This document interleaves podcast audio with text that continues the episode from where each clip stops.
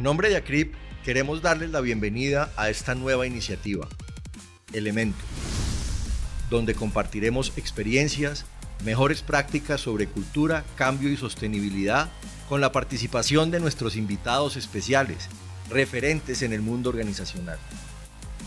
Mi nombre es Mario Plata, director ejecutivo de la Asociación de Gestión Humana ACRIP, y los estaré acompañando junto a un grupo de líderes miembros de nuestro comité académico en este espacio en el que esperamos encuentren elementos que les sean de valor para generar cultura y cambio en sus organizaciones. Bienvenidos. Me encanta, me encanta como, llegamos a un concepto de cultura, no sé si es de cultura y tú ya me lo dirás, pero como ese nuevo rol de culturas deliberadamente desarrolladoras.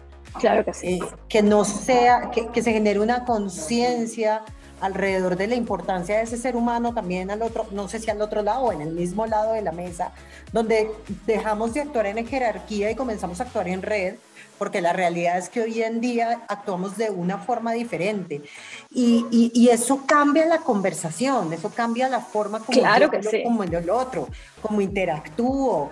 Eh, por eso eh, me gusta también que, que pongamos el tema de Great Resignation sobre la mesa. Eso es quizás lo que reclama la sociedad ese, ese claro. doble vía. Claro, hay una crisis de sentido hoy en día. ¿Te fijas? ¿Por qué? O sea, ¿por qué voy a eh, vivir para trabajar? ¿Por qué no puedo trabajar eh, o para vivir? Bueno, bueno, si es al revés o como es, pero en el fondo, donde es el trabajo la parte más importante de mi vida o no? Esa es como la gran pregunta. Yo creo que mucha gente está optando sí. por decir, ¿sabes que No, sabes que no es la parte más importante de mi vida. La parte más importante de mi vida tiene que ver con un mayor balance. La parte más importante de mi vida tiene que ver con hacer una diferencia donde no la estoy haciendo acá. Mi vida es más importante que contribuir a la última línea de una empresa, ¿te fijas? Entonces, tenemos un desafío como organizaciones de... Eh, de reconectarnos con el propósito más fundamental de los seres humanos, que es hacer una diferencia, que es crecer. Y yo creo, Caro, que eso implica redefinir nuestro rol como líderes, reestructurar nuestro mindset. Y eso es posible, pero bueno, precisamente las crisis probablemente nos impulsan. Yo siento que la pandemia ha sido una tremenda crisis muy difícil para muchísima gente. Y, y sigue siéndolo, ¿no? Pero, pero yo estoy convencida que tenemos una tremenda oportunidad, por lo menos mi profe de Stanford, Shirzad Shamin, eh, con quien yo me formé en bueno, una de mis especializaciones de coaching. Él dice que detrás de todo desafío o dificultad hay una oportunidad. Y yo sé que suena azucarado eso. Puede sonar azucarado, pero sabes que en, en, mi vida profesional y personal he descubierto que es así. Eh, siempre hay algo que nos ayuda a subirnos al balcón y reflexionar sobre cómo estamos haciendo las cosas. Y yo creo que hemos llegado a un punto en que necesitamos salir de eh, ese círculo en el que estamos metidos de la operación para hacer una pausa y repensar nuestro ejercicio de liderazgo. Eh, eso, eso pienso. Es, es, definitivo que las organizaciones en, en, en, alguna medida están viviendo cosas como las que estamos hablando ahorita tú y yo. O sea, están viviendo to, todos estos últimos dos años, estamos entrando al tercer año de pandemia.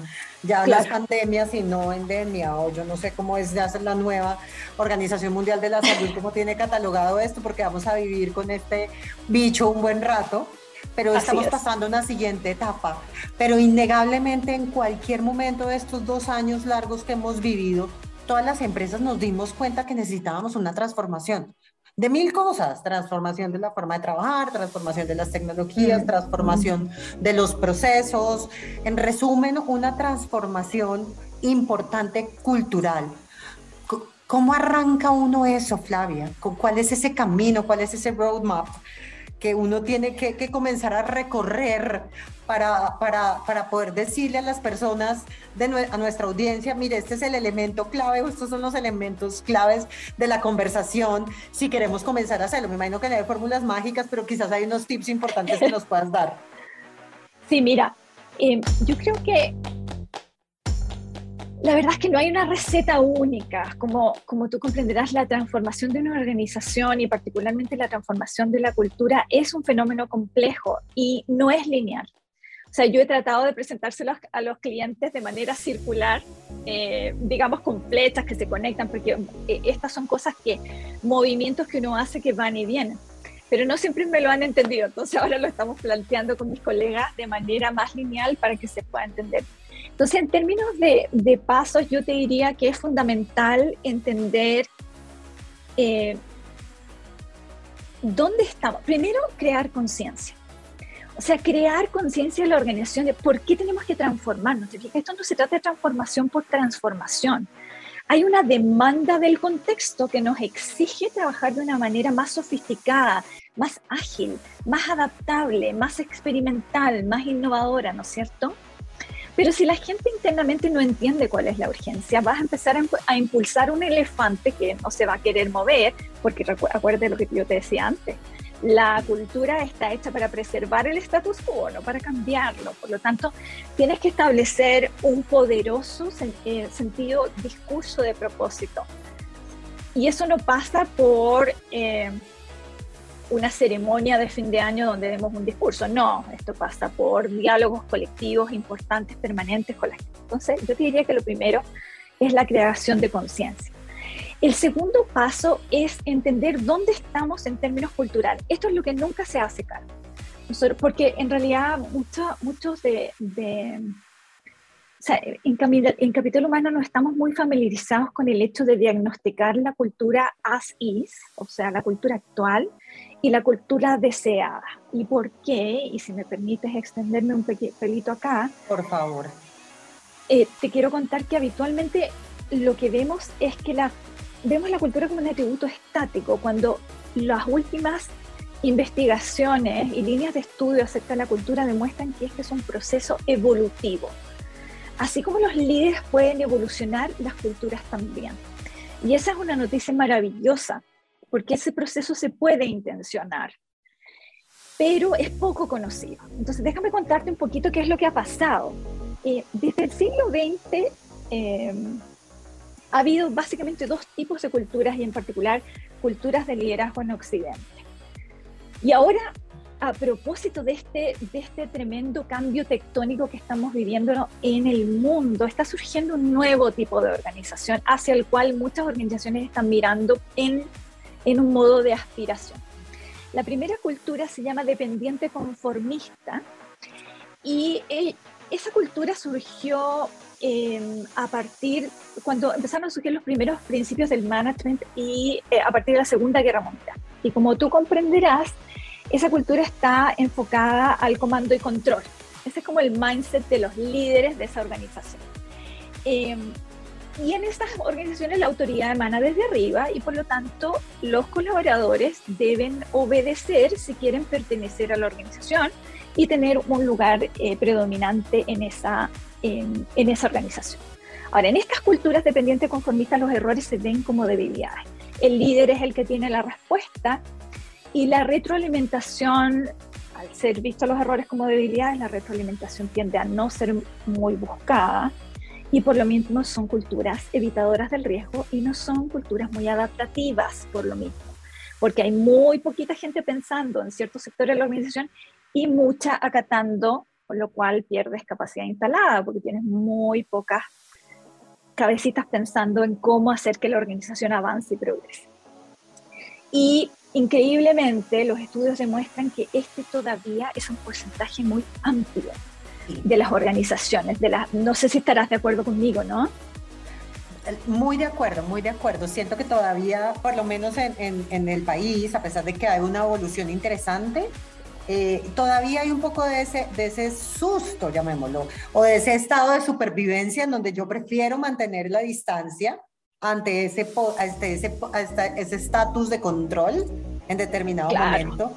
Entonces eso genera, genera conversaciones, casi que genera conversaciones paralelas, la que yo tengo y la que tengo con. Exacto, exacto, claro que sí, genera rumores, genera conversaciones de pasillo de la gente que efectivamente a nivel operativo haría las cosas diferentes, pero obviamente no se atreve a decirle al jefe porque el jefe es el que da las instrucciones y tiene la razón, pues entonces no se le puede gestionar. Total. Ahora, un trabajo muy interesante que yo he hecho es tratar de decodificar el iOS o la mentalidad, el mindset de liderazgo que está detrás de este tipo de culturas y lo he hecho con los distintos tipos de culturas que yo te estoy relatando. Entonces, eh, el mindset de liderazgo de la cultura dependiente conformista o jerárquica suena algo así como, eh, tiene premisas como inconscientes, porque no son conscientes, como aquí mando yo, yo tengo todas las respuestas. Eh, a usted no se le paga pensar para pensar, se le paga para trabajar. Em, a la gente hay que dirigirla o gestionarla o de lo contrario no sabrán qué hacer y habrá caos. O, por ejemplo, para entregar resultados correctos, la gente más senior tiene que elaborar los planes y la gente más junior tiene que ejecutar. Cosas de ese tipo, que si te fijas, imagínate qué pasa en una cultura de liderazgo como esta, donde tú estás tratando de instalar metodologías ágiles. Pues. ¿Qué, ¿Qué, te imaginas que pasa? O sea... normalmente, porque fíjate que me, me, gusta como lo mencionas, porque me pasó recientemente en, en, en, una, en una oportunidad que tuve de hacerlo. Eh, y he estado en la posibilidad de estar en compañías que nacen de manera ágil y en compañías que están en la evolución a la forma ágil. Mm, la evolución a la forma ágil es, a mi parecer, y corrígeme tú aquí, un discurso teórico que mm. tiene algunas implementaciones de, de tarea. Mi tarea dice que yo debo reunirme todos los jueves a hacer un daily hacer un weekly. Ah, exacto. Tengo que hacer un daily de 15 minutos. Claro. Y hago la tarea. La diferencia entre esa organización versus una organización que ya ha nacido así, vamos a llamarlo, es que aquí casi que tú no citas al weekly. El weekly nace solo. La reunión se genera bueno, sola.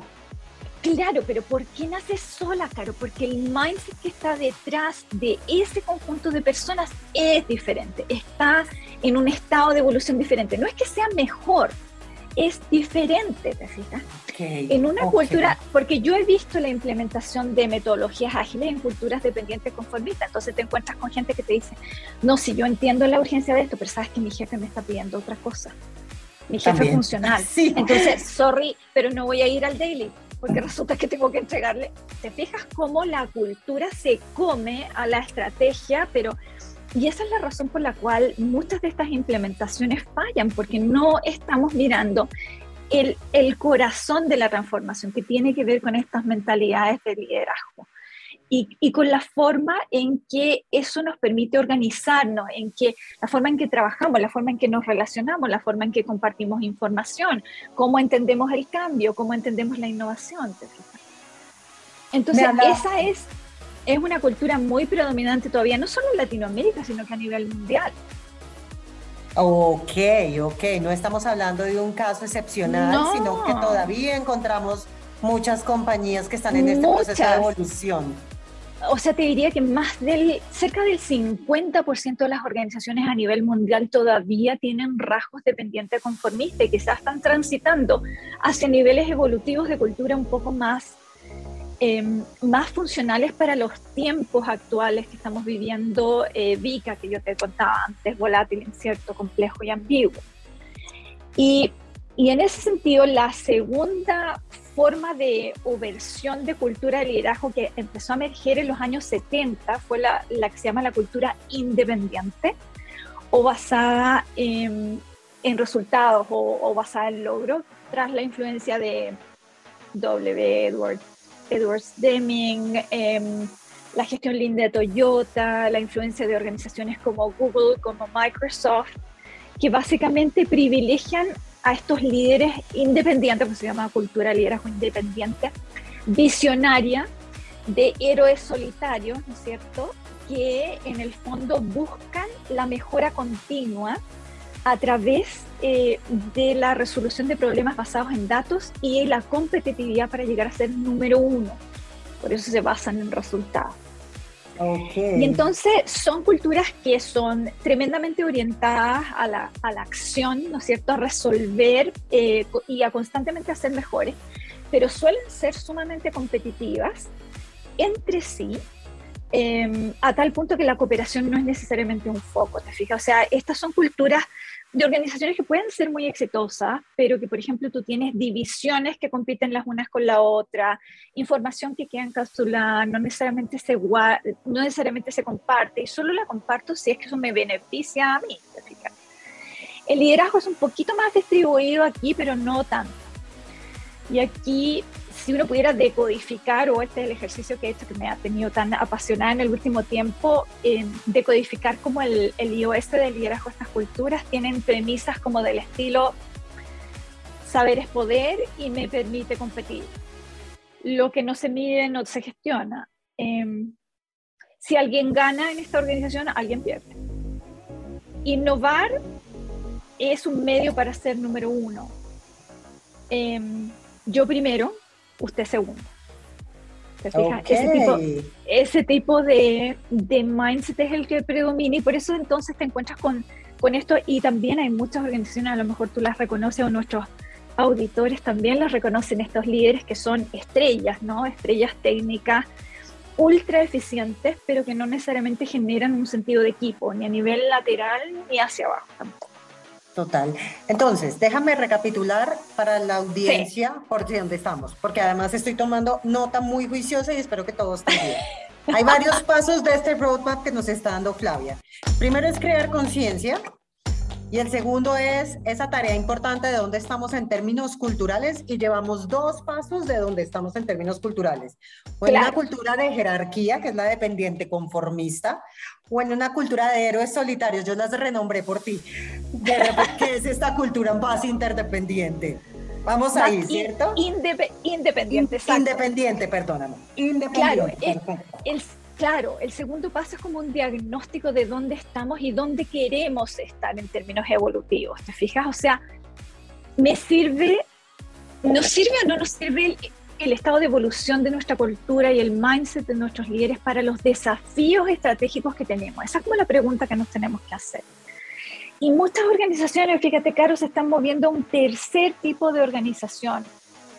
Claro, está, surgiendo un tercer tipo de, cultura de liderazgo y muchas organizaciones se están dando cuenta que probablemente lo que necesitan para alcanzar sus objetivos es moverse hacia este tipo de culturas que se llaman interdependiente, colaborativa o adaptativa también se llama y se le llama así por la capacidad de adaptarse. Son culturas ágiles que se adaptan rápidamente a las demandas del contexto. Pero no es solo eso, sino que la palabra eh, co de colaboración es como el rasgo principal.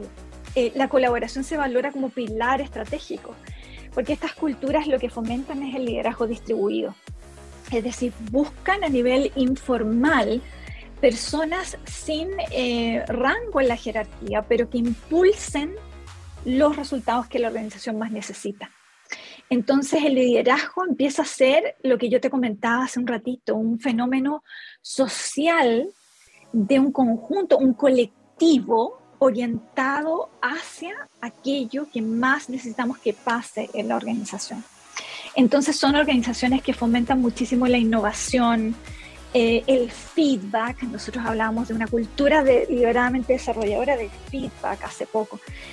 El feedback es visto como herramienta fundamental de crecimiento y de desarrollo y de mejora continua. Em, son eh, organizaciones que le dan la bienvenida al error porque en el error está la oportunidad de probar cosas distintas y de experimentar.